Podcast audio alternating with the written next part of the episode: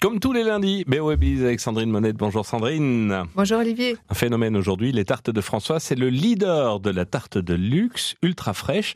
L'entreprise ne cesse de grandir depuis 20 ans. Son défi, produire de l'artisanat à grande échelle. Alors comment Vous allez nous l'expliquer? Procédez. Oui, il y a 25 ans naissait au fond d'une cave les tartes de Françoise, prénom de la femme du fondateur de la marque. Aujourd'hui, l'entreprise compte plus de 250 employés et 22 ateliers dans le pays, dont euh, chez nous aussi, Wavre, La Hulpe, Waterloo notamment. Donc, euh, sans compter aussi l'atelier de Senef, 2800 mètres carrés qui produit les quiches et les tartes que vous retrouvez chez Exki. Oui. Entre-temps, il y a trois ans, le fondateur a revendu l'entreprise à son directeur général Jean Bézier et son directeur financier Ludovic Ernoud et bien sûr d'autres partenaires. Nous accueillons Jean Bézier ce matin. Bonjour Monsieur Bézier. Bonjour. Alors, produire de l'artisanat à grande échelle, un fameux défi. Oui, c'est un défi, mais euh, on a la chance d'y arriver. Euh, depuis toujours, on, on, continue à travailler de la même façon, on fabrique toujours nos pâtes de la même façon. On, on utilise évidemment certains outils, des, des, fouets mécaniques, des robots, mais qui sont assez proches de ce qu'on peut trouver dans une cuisine de ménage, un peu plus grand.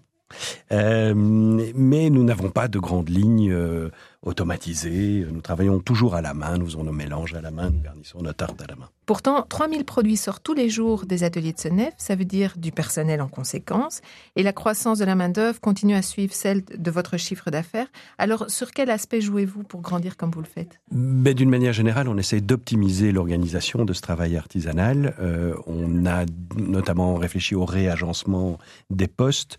On a optimisé, c'est très important, le planning de production. Euh, on, on, a toutes sortes de processus internes aussi qui nous évitent de limiter nos pertes de produits. Donc on, on s'organise au mieux tout en restant très artisanal. C'est ce qu'on appelle en fait du lean management. Exactement.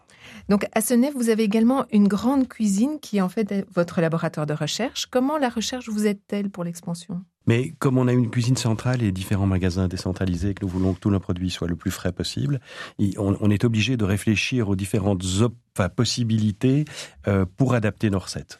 Euh, tout en restant évidemment dans, le travail artisanal. Et cette, recherche permanente nous aide à trouver ces solutions. Vous ouvrez un 22e Tarte de Françoise qui sera situé à Namur et qui aura un concept un peu différent. Euh, c'est sans doute le même concept mais poussé à son extrême, c'est-à-dire qu'on veut on veut que l'expérience d'un magasin mélangé avec un atelier soit encore plus forte qu'avant.